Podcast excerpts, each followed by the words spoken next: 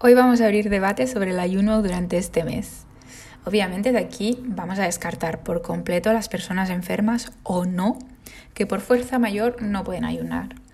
Y vamos a concentrarnos sobre las personas que todo indicaría que deben ayunar y no lo hacen. Me quiero parar en el todo indicaría, que esto incluye principalmente pues que tengan rasgos árabes, ¿no? Un nombre árabe también o si en algún momento ellos se han identificado como árabes, ¿no? Es lo que nos indica, tanto a nivel vida real, entre comillas, como redes sociales. Aquí de nuevo tenemos dos categorías. Veis aquí que los caminos se van difurcando, pero sí, sí, volvemos a tener dos categorías. Las chicas que comen porque tienen la regla. Esta es la primera categoría. Y el otro día, hablando con una chica, me comentó que en realidad ya pasa el mismo hambre que los que ayunan porque hay hombres en casa y le da cosa comer. cosa, vergüenza, eh, corte, llamarlo como queráis. A ver, yo aquí voy a relativizar un poco, ¿eh? Estoy de acuerdo que a una persona que normalmente ayuna sienta cierta vergüenza o respeto a hacerlo delante de gente que sí ayuna. Esto para mí es nivel básico de empatía. Si unos están ayunando en mi casa, pues no voy a hacer yo un festín. O sea, un poco de respeto hacia esas personas, que es el mismo que pido yo cuando salgo fuera de mi casa, ¿no? Quitando esto, Creo que aún hay que hacer esfuerzos por parte de las chicas para normalizar, tener la regla y compartirlo cuando lo vean oportuno con el resto. Bueno, obviamente este no es nuestro tema, pero en algún momento hablaremos de la dificultad que tienen algunas chicas en hablar de la regla en un ámbito árabo-musulmán. O sea, ya mm, ni hablando de fuera, ¿eh? hablando de, estar en casa y, tener la regla y preferir decir me duele la barriga a decir que, que realmente la tienes. Pero bueno, volvamos a lo nuestro, por favor. Con relación a estas personas que no ayunan, yo personalmente conozco a más, pues diría más de cinco personas que no ayunan. Algunas son conocidas, son personas conocidas mías y otras son buenas, son buenas amistades que tengo. Estas me explicaban, tengo un caso curioso de, un amigo, Gali, que me explicaba que cuando vivía en Marruecos con sus padres, escondía las galletas debajo de la cama para que no se las vieran. y que aún así me explicó que varias veces le había pillado su abuela y que realmente la abuela se escandalizaba por la situación, pero que no, que no había hecho que no se lo había contado a sus padres, básicamente. Pero a mí cuando me lo comentaba Gali, me hice, no sé, lo imaginé, honestamente. Y aquí os digo, ¿os habéis preguntado alguna vez lo difícil que es comer para alguien que no ayuna? Especialmente en un país musulmán. O sea, volvemos a los rasgos que todo indicaría que tienes que ayunar, pero que comes estando en un país musulmán. ¿Realmente sabéis que a estas personas si comen en espacios públicos sin razón aparente se les castiga con multas y con la cárcel? O sea, aquí es cuando me parece que la ley es un poco desmesurada ¿eh? para lo que es y me hace plantearme realmente hasta qué punto somos libres de nuestros movimientos. Aquí puedo hablar obviamente del mundo entero, pero lo estoy focalizando a un país árabo-musulmán y realmente la dificultad que tienen estas personas para pues para comer, punto. O sea, es así de sencillo. No sé. Una persona que no hay una aquí, pues ¿qué más da, no? Cero problemas.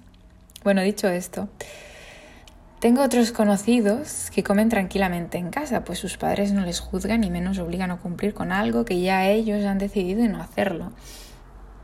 Aquí obviamente hay una ambigüedad de sentimientos que voy a explicar más abajo, ¿no? O sea, como unos padres van a, van a, no van a juzgar y no van a obligar. ¿En qué cabeza cabe eso, no? pues es, es un tema que, que ahora desarrollaré, obviamente.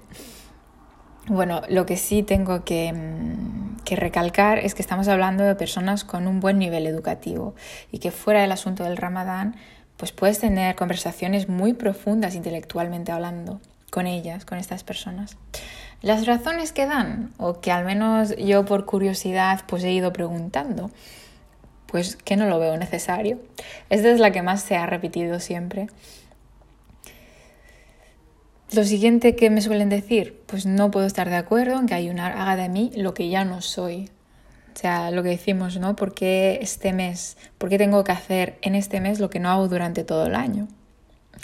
Obviamente hay tantas razones como aromas hay en el mundo y desde un punto de vista de convivencia, todas se pueden tomar como buenas, cuando obviamente no haya maldad detrás o daño que se quiera hacer con, con sus opiniones o razones. Ahora, ¿qué pasa en la mente de un musulmán medio cuando escucha esto? Donde el ramadán ya está dentro de su cultura y ayunar está al mismo nivel que comer cerdo jamás cambiaría su, percepción o tu percepción hacia ella, ¿no? Y me arriesgo a pensar que no aceptaría las razones del otro y seguramente llegaría a juzgarle. O sea, ¿realmente un, musulmán medio aceptaría las razones que, nos han dado estas personas que no, que no ayunan más arriba? Y realmente no, no, no, no vamos a juzgarlas. Inconscientemente, ¿eh? O sea, aquí ya no hablo del consciente, hablo de inconscientemente y ya no a nivel religioso, ya más a nivel personal.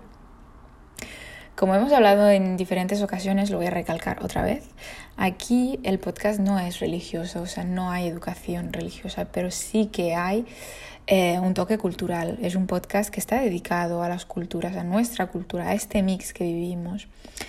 Y por suerte nuestra o mala suerte, nuestra cultura está muy conectada a la religión que a nivel cognitivo realmente nos cuesta aceptar, perdón, a nivel cognitivo nos cuesta aceptar o rechazar sin tener parte de la religión en cuenta. O sea, ahora es, nuestro cerebro que, que, está ahí derrapando, que es como, ¿what? ¿Qué?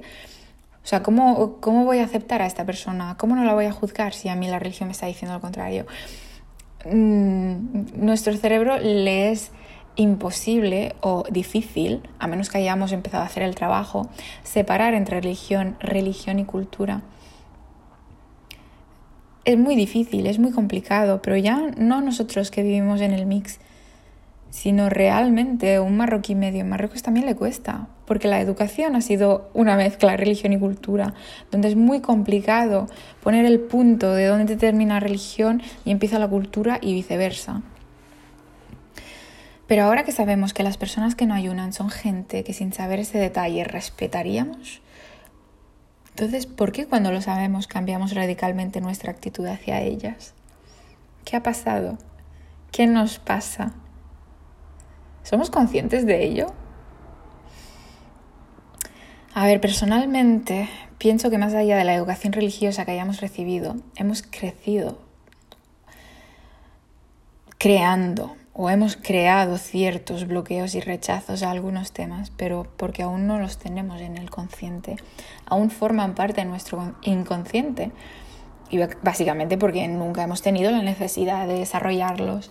¿En qué momento piensas que vas a tener la urgencia barra necesidad de decir, no, no, o sea, esto que tengo en el inconsciente y que es el que me provoca el bloqueo a este mix religioso-cultural o el rechazo a las personas que no hacen lo que yo hago es completamente inconsciente. O sea, hay que dar el paso, ¿eh? quiero decir que habrá personas que en este capítulo especialmente me entenderán y otras que pensarán, vaya, que se ha fumado esta chica. Pero realmente hay que tomar conciencia de que a veces, a veces no, tenemos muchos pensamientos inconscientes y que nos hacen reaccionar de una manera u de otra. Y esto, para salir un poco del enfoque ayuno y ramadán, tiene cierta similitud con el discurso gay. O sea, seamos sinceros, estamos entre nosotros aquí. El 99%, por no decir el 100%, de nuestras casas, de nuestros padres, rechazan la homosexualidad. Pero tú en la calle y en la educación escolar te han permitido ser abierto a ello. Ciertamente has pasado de un rechazo de la idea, que es como te educaron, a simplemente aceptar a esas personas y esa idea y tu actitud hacia ellas es igual de abierta que con el resto. Pues ahora hazte la misma pregunta si tendrías esta misma actitud con alguien como tú que no ayuna. Es muy heavy, ¿eh? El poder del inconsciente sobre nosotros. Y aquí lo dejo por hoy. Ya me diréis qué, qué habéis pensado de esto.